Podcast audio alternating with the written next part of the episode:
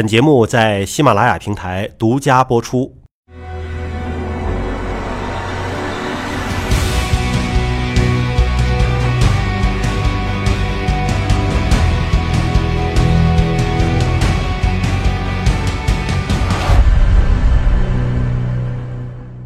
我我们前面提到的，就是我们几大块内容啊，一块就是我们在呃细菌耐药这一块，我们等会还可以再展开来再谈的。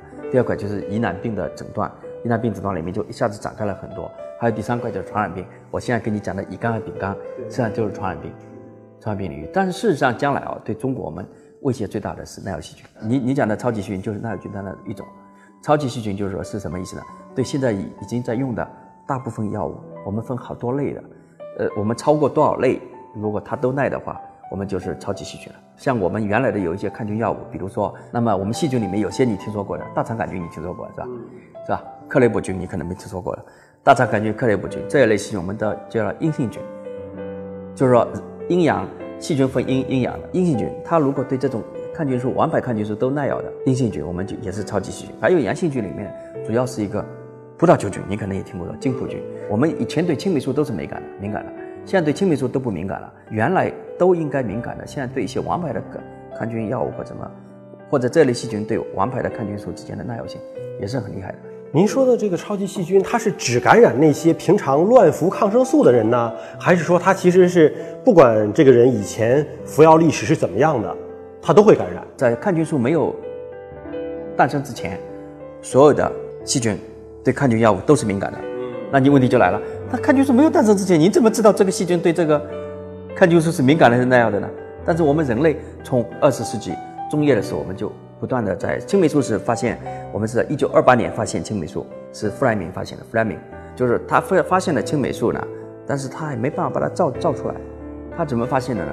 他他就做实验，就培养啊，培养了很多。他那天就出去出去旅游了，回来以后。突然觉得在自己的培养出来细菌里面当中有一坨东西，这一坨东西旁边怎么不长细菌？就是一个圈了，他就哎呦这一坨什么东西啊？对细菌有用啊？他说，他一看这个一坨东西是青霉，发明了以后居然把细菌给抑制掉了。他觉得青霉菌分泌的一种东西，他叫它青霉素，可以抵抗细菌，所以他当时就发了一篇文章，一九二八年。所以大家可能自然界当中很多还是符合我们中国人的呃古代的哲学了。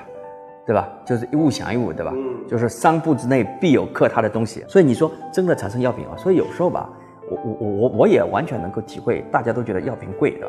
但人家发发发明一种药，还真不容易。你得花很多钱，至少有一点你就做不到。这帮人在那里什么事都不做，整天只做研究，你得养着他，你愿意不愿意？大的企业里面他做研发的嘛，他得养很多科学家。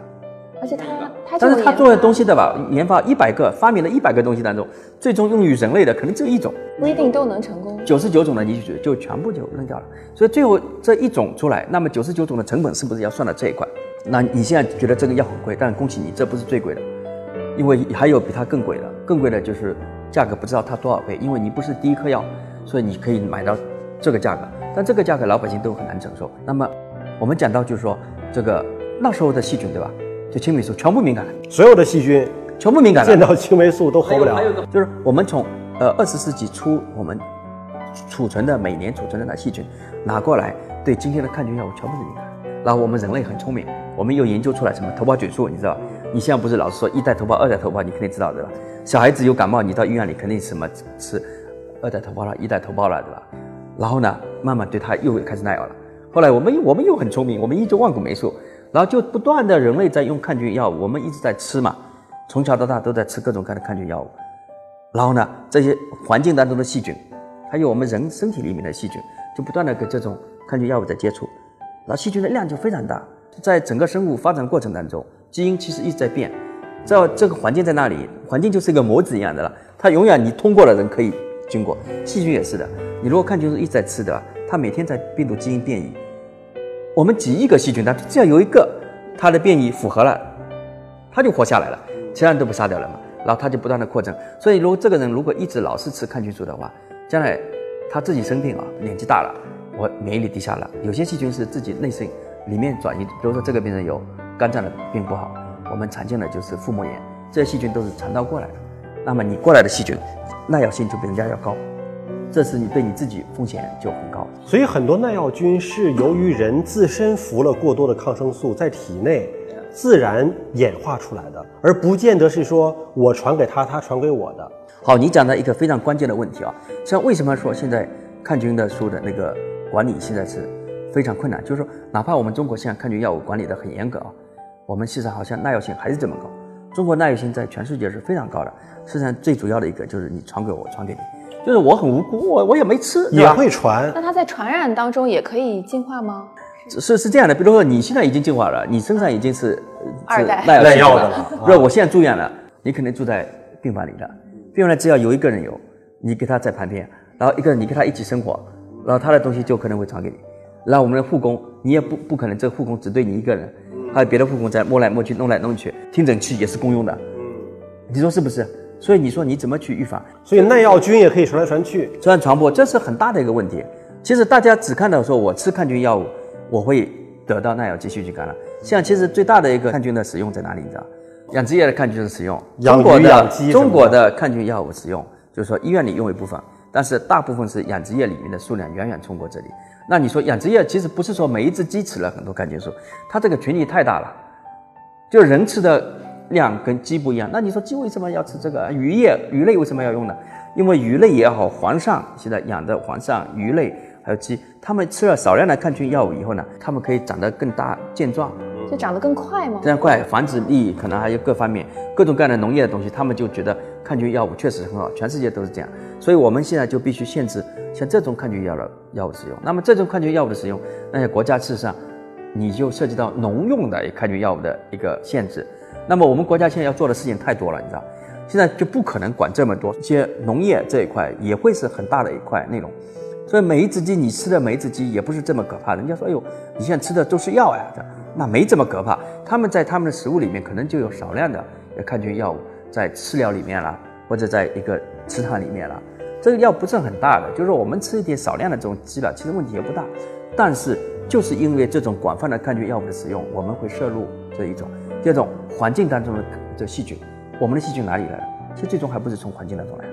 那我觉得药物的研发的速度远远比耐药菌产生的速度要慢呢。跟不上它。那我们怎么办呢？所以这个我们现在就说，这有可能会对我们会到一个后抗菌药物时代。人家提出来就是这个这个意见，就是说，呃，现在我们在抗菌药物的速度跟不上它。大家看到李时珍那个电影的，你们可能都没看过，我看过，小时候就爬上了，然后在上面弄下来回去煎药嘛，对吧？中药、草药是不是？这种不是树叶草根嘛？然后印度人吃什么？吃蛇油是吧？啊，弄也好像觉得效果也有是吧？最终回去吃草根，这是不现实的，就是一个切实控制好抗菌药物的合理使用。所以医院现在对抗菌药物的使用把控是非常严的。第二个呢，包括那个农业的使用，我们也要严严格的控制住。第三个就是关于你你说的那个耐药菌的传播的问题，这是重中之重，我们叫院内感染的控制。哦，院内感染控制院内感染的控制是我们感染科。你说我感染科做什么？我很大部分就是为了你，如果有各种原因，因为人一辈子谁不能保证自己不生病，对吧？但我们要保证你生病在医院里的时候，得到这种院内感染的风险降到最低。你别在医院再传上别的病。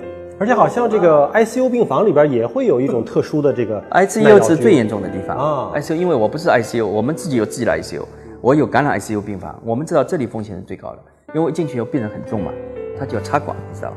很多人气管插管，气管呢又有肺炎，你肺炎要插管嘛，你插管以后这个细菌就随着这种气道它会出来嘛，出来以后这环境当中就它是通过空气可以在环境当中只要有这个粒子，有些病房还不是层流的，像我们病房都是单向层流的。但像这种，你看呼吸机在那边打进打出，打进打出，不就是说一个活塞在那里拖进拖出？嗯那这个东西，所以它体内的病菌可能也会带出出来还有再在外部的也会带进去。像我们医生的操作啊，因为它只要这种液体的东西、泡沫的东西只要出来，你就有可能接触到，就有可能给下面一个病人。